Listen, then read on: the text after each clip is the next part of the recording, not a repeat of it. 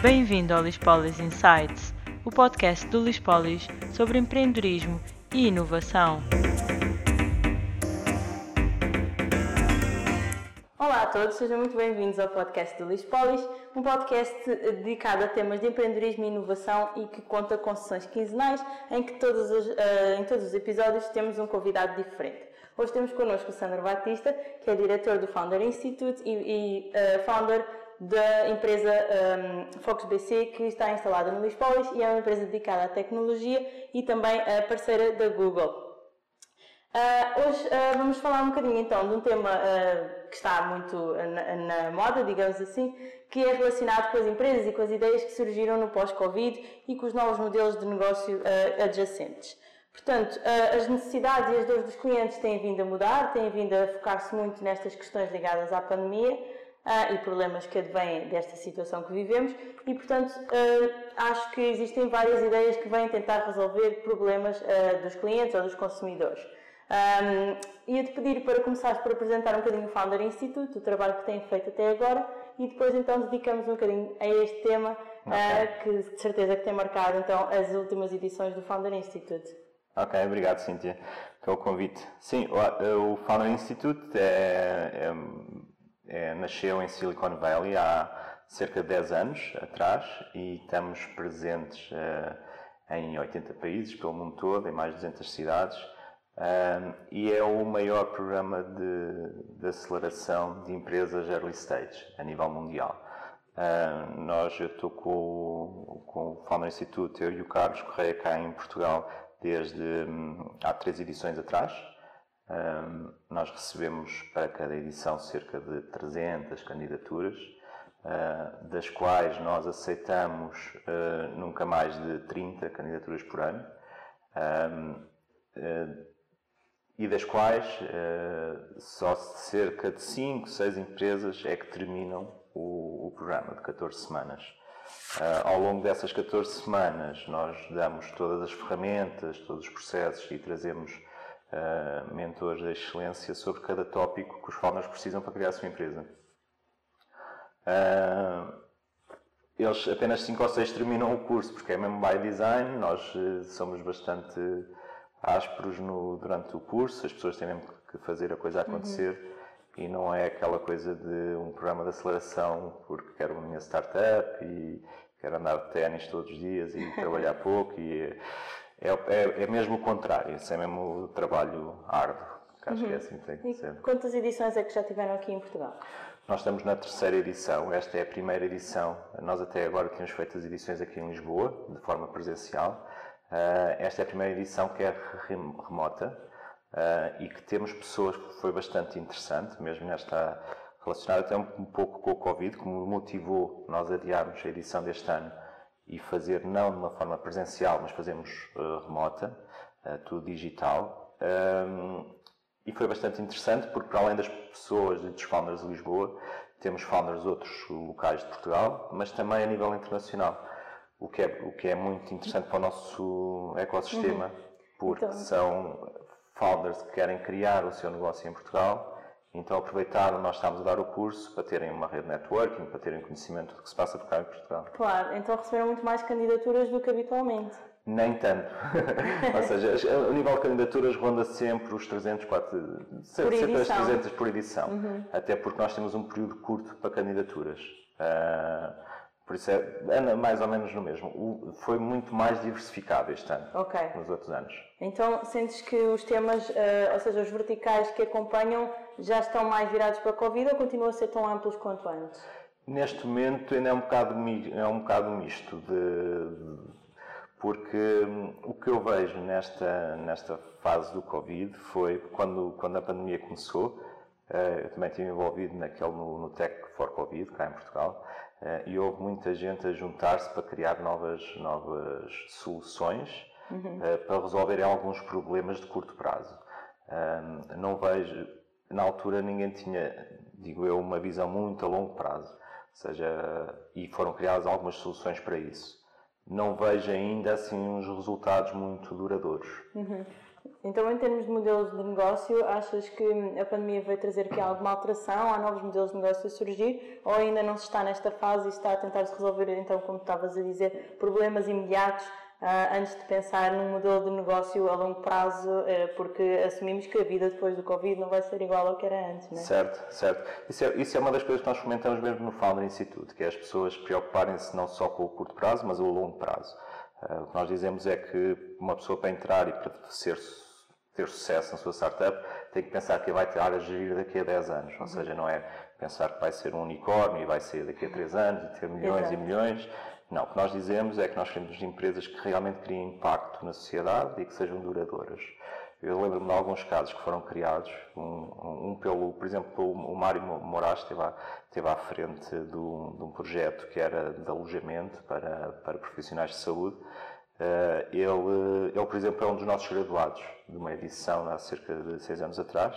É um exemplo bom, ele, teve, ele é a terceira startup que ele tem as duas primeiras falharam redondamente, ele bateu com a cabeça na parede, depois veio fazer o founder, aprendeu bastante uh, formas diferentes de fazer o que estava a fazer e agora já. É o que nós chamamos de um serial entrepreneur. É? exatamente, exatamente. De, Desta vez com sucesso. Exato. É, e uh, já teve alguns financiamentos e está, está muito bem. E ele teve a liderar um dos projetos do Tech for Covid, que era para alojamento de profissionais.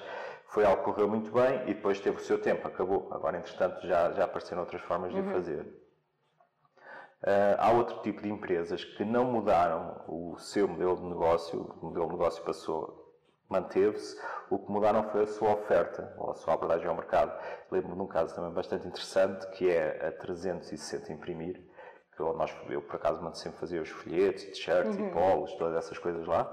Uh, e na, quando surgiu a pandemia, eles já tinham o produto feito, já tinham a plataforma, já tinham as transações, tudo feito, o que o, produto deles é que não era ótimo para aquela fase. Então eles mudaram de 360 imprimir para o 360 hiper.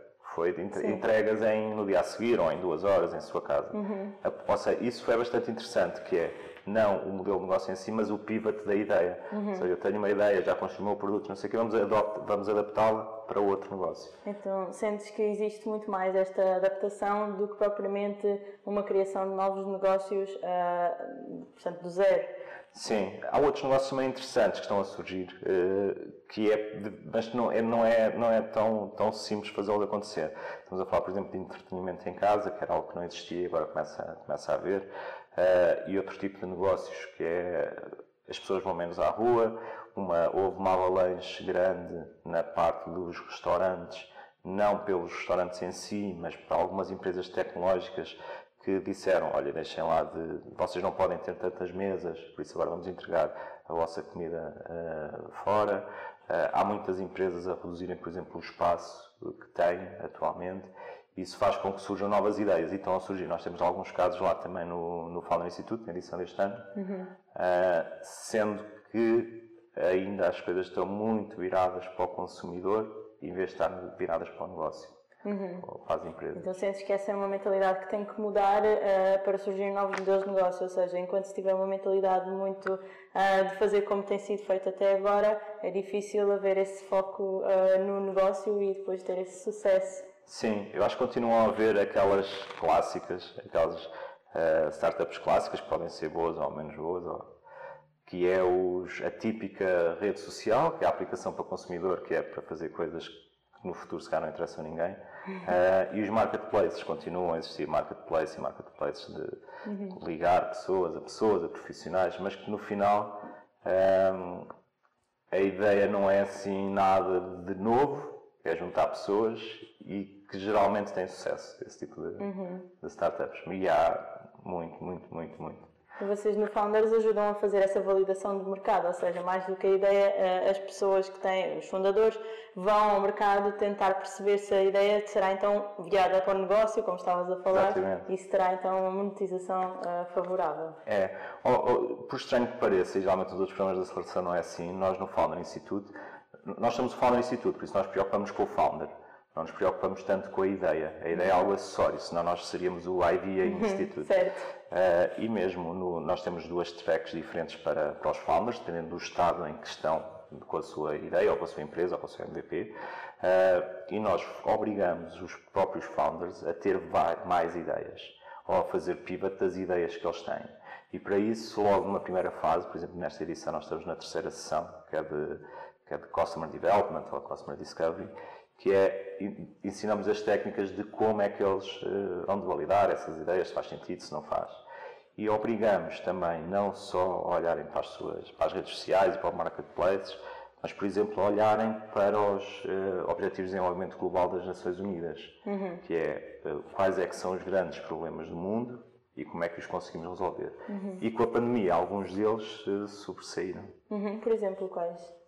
Tens alguns exemplos agora nesta edição? Sim, por exemplo, por exemplo nós temos um, um dos objetivos é, é erradicar a fome do planeta. Isso aí, eh, com a falta de emprego, nós agora em Portugal, este, este fim de semana já vamos ter aí mais, já não podemos andar de conselho para conselho, ou seja, há muitos negócios que estão a despedir as pessoas, né? porque nós já temos a fase layoff, agora vamos ter a, a próxima fase. E isso é preciso mesmo uma intervenção do- dos empreendedores à séria, com ideias à séria para resolverem este tipo de problemas. Porque muito dificilmente, não só a nível Portugal, mas a nível global, vai ser o governo, ou os governos, ou as agências que vão resolver este tipo de problemas. E para isso é que são precisos os founders, né? mesmo para pá, tragam lá as vossas ideias, deixem lá as redes sociais, deixem lá os marketplace e tragam lá ideias como deve ser. para Exato, portanto, para dar um bocadinho o shift e ter eh, realmente ideias disruptivas e novas. Sim. Então consideras que há aqui sem dúvida uma oportunidade É uma oportunidade excelente, mesmo a nível de negócios, mesmo na minha empresa. eu- É uma oportunidade excelente. Temos é que eh, saber aproveitar, não é? saber aproveitar, sair da nossa, da nossa zona de conforto, Exato. repensar os modelos de negócio, ou seja, se calhar já não vende porta a porta, se calhar o modelo é um modelo mais por subscrição, é um modelo. de- Isso é, é bastante importante e é o que diferencia, eh, que é o que às vezes também costumo dizer, uma empresa, como a minha, por exemplo, de uma startup, que é a forma como nós abordamos o, o mercado, como é que nós, qual é que é a forma de negócio que nós vamos vender o nosso produto, a quem é que vamos vender, e principalmente como é que vamos para o mercado global. Porque o que está a passar, esta, esta questão da pandemia, trouxe algo que não existia de antes, que é eu ter uma reunião aqui ou ter a reunião em São Francisco é igual, porque é tudo remoto e, e as empresas não estavam preparadas para isso e era muito mais local. Agora não. Agora, esta questão da pandemia trouxe-nos esta vantagem que é eu posso tirar um MBA em, São, em Harvard sem, sem ter que lá ir, pode, ou no MIT, eu posso ter conferências, conference calls com quem eu quiser de 5 minutos, não tenho que gastar tanto dinheiro. Isso é, é ótimo. Então tu vês eh, o futuro como uma coisa realmente positiva e, portanto, a partir do princípio que os empreendedores conseguirão aproveitar esta onda de oportunidade, achas que vamos ter um futuro que vai ter as soluções que precisamos neste momento para os problemas que temos? Sim, eu, eu- nós neste momento o, o mundo está um bocado está um bocado partido, está um bocado Caótico, calhar. caótico. Eh, isto é mesmo um apelo a todos os, os founders, todos os empreendedores, epá, olhem para os problemas reais do mundo. Não queria mais uma rede social para tagar pessoas ou para fazer vídeos ou whatever, já chega. Vamos lá resolver estes problemas e só assim é que poderá haver um futuro brilhante. A pandemia trouxe esta vantagem, proximidade, chegar onde quer, conhecer quem eu quero. Que é um bocadinho uma aceleração digital, não é? Que se fala bastante Exatamente. e que foi realmente facilitada pela pandemia em muitos negócios e, e lá está, em muitas pessoas que se adaptaram aqui às tecnologias que se calhar antes não utilizavam tanto e que agora vêm com mais-valia numa fase em que se calhar a proximidade física não é tanta, mas existe a proximidade digital, não é? Claro, claro, isso é, é verdade. Então, ia-te pedir aqui algumas sugestões. Primeiro, eh, nós mensalmente estamos a lançar um desafio que é eh, ao convidado trazer-nos uma palavra que acha que representa a situação que vivemos neste mês. Tens alguma palavra que achas que considera que consideras que hum, faça aqui um bocadinho o enquadramento do que estamos a experienciar? Acho que desafio, acho que vou mesmo para desafio, porque é, é um desafio que, que todos nós devemos encarar com todo esta, tudo o que estamos a viver como um desafio, não como sentirmos mal e, e, e desabafarmos e tudo mais, não, é um desafio. E quem gostar de desafios, agarre-os e leve-os para a frente. Exato, parece-me uma boa palavra. E alguma sugestão de livro, um podcast, alguma coisa que achas que os empreendedores devem uh, ver, ouvir para aprender qualquer coisa nova? Sim, há aqueles clássicos, não é? Há os clássicos do. Há aqueles livros clássicos para startups e tudo mais, uh, livros. Ou seja, dizem que os leaders são readers, uh, desde os Lean Startup ou uhum. coisas mais de, de, produto, fazer produtos mesmo que as pessoas querem. Por exemplo, uh, nós estamos. E agora com o digital, isso fica um bocado mais difícil, porque é, nós falamos quase com máquinas. Há um livro bastante interessante que é o Talk to Humans que é de que forma é que eu consigo falar com as pessoas para elas me responderem de uma forma honesta e não uhum. se eu quero fazer uma aplicação para, sei lá, para receitas, não vou perguntar à minha mãe se ela usa muito o iPad, porque ela vai dizer sim, sim, sim, uso, uso. Não, não é isso, ou seja, temos de saber falar com humanos sim. e ouvir feedback de humanos, esse livro é bastante interessante. Uh, ok, é uma boa sugestão. Coisa. Sim, sim, é uma boa sugestão já para este mês. Depois, uh, nas próximas edições, uh, teremos outras sugestões e vamos ir complementando as sugestões para os empreendedores. E, por fim, um conselho final que deixarias então para os empreendedores? Pá, ser empreendedor não é fácil.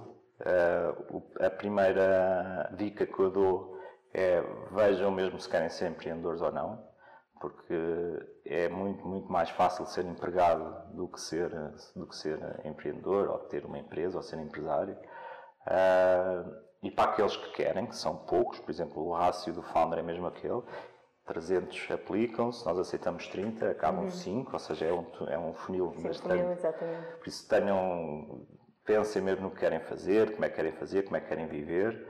Uh, e se tiverem vontade para isso, então agarrem e trabalhem e peçam ajuda e falem com quem vocês quiserem, mandem, mandem e-mails, se precisarem alguma ajuda em algum lado eu posso vos conectar ao resto do mundo, por isso é, é mexam-se.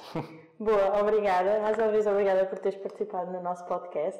Queres deixar algum e-mail para as pessoas poderem contactar o founder, eh, caso tenham alguma questão? Podem mandar para o meu pessoal, que é sandro.batista.gmail.com, mais simples. Obrigada. E obrigada a todos os que estiveram a ouvir ou a ver. Uh, e deixamos também o e-mail do Lispolis, caso tenham alguma questão, que é geral.lispolis.pt. Obrigada e até à próxima. Obrigado.